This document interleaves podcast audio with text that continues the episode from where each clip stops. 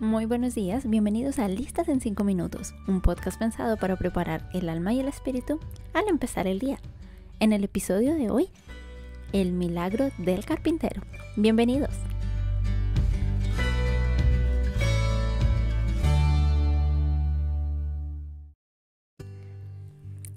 Bueno, en este episodio no les voy a compartir algo escrito por mí, sino que quise compartirles un episodio del libro de Max Lucado llamado En el ojo de la tormenta.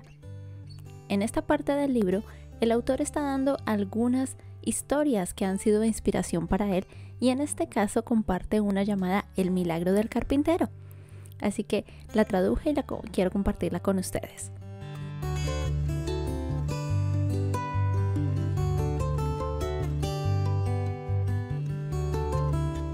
Es casualidad que Nuevo México sea llamada la Tierra del Encanto.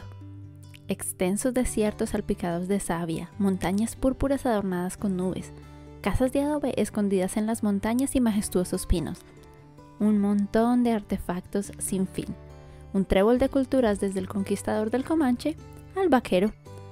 Nuevo México simplemente encanta. Y en esta tierra de encanto hay una capilla que asombra. Una cuadra al sur del Hotel La Fonda en Santa Fe, en la esquina de Water Street y Old Santa Fe Trail, encontrarás la capilla de Loreto. Una vez has cruzado la puerta de hierro, te das cuenta que no es el patio de una capilla cualquiera.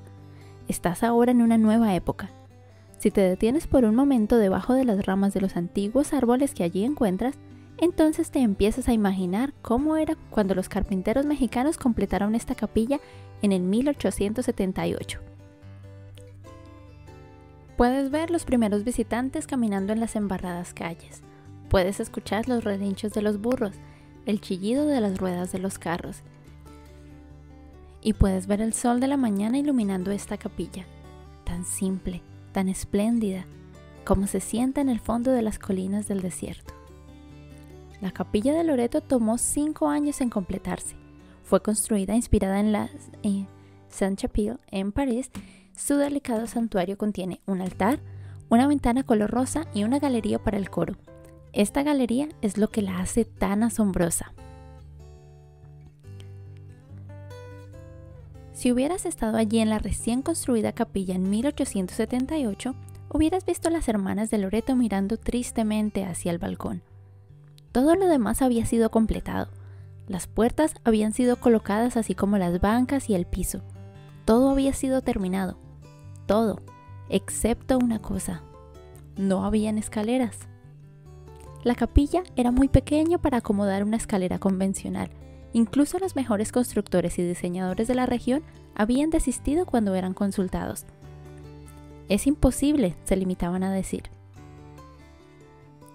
Simplemente no había suficiente espacio.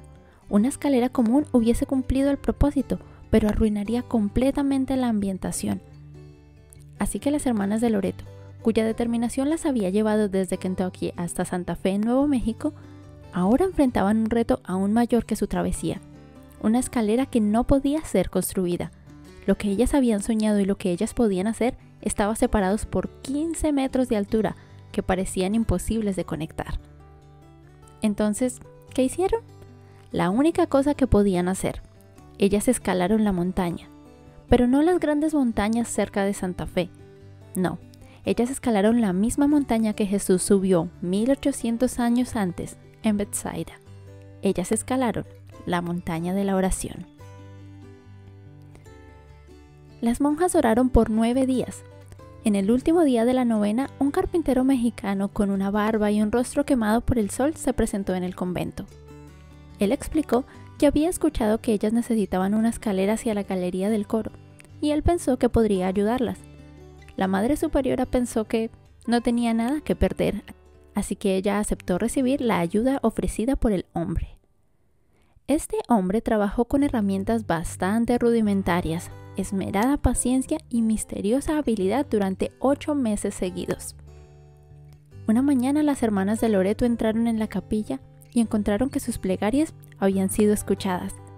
Encontraron una obra maestra de carpintería en forma de espiral desde el piso hasta la galería. Dos giros completos de 360 grados.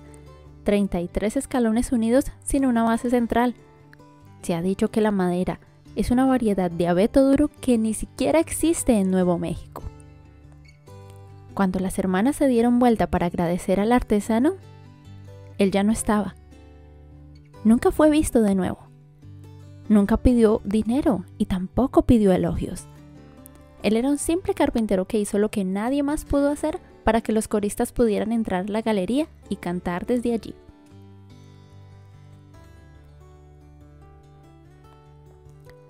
Mira la escalera por ti mismo, si quieres. Ve hasta la tierra del encanto. Camina en la capilla de asombro y sé testigo del fruto de la oración. O si lo prefieres, habla con el Señor carpintero tú mismo. Él ya hizo una proeza mayor en tu mundo. Él, como el carpintero de Santa Fe, construyó una escalera donde nadie más podía. Él, como ese artesano, usó material de otro lugar y así como el visitante de Loreto, vino a cerrar la brecha entre donde tú estás y donde estás destinado a estar. Cada año de su vida es un escalón, 33 escalones. Cada uno es una oración contestada. Él la construyó para que puedas tú subir y cantar.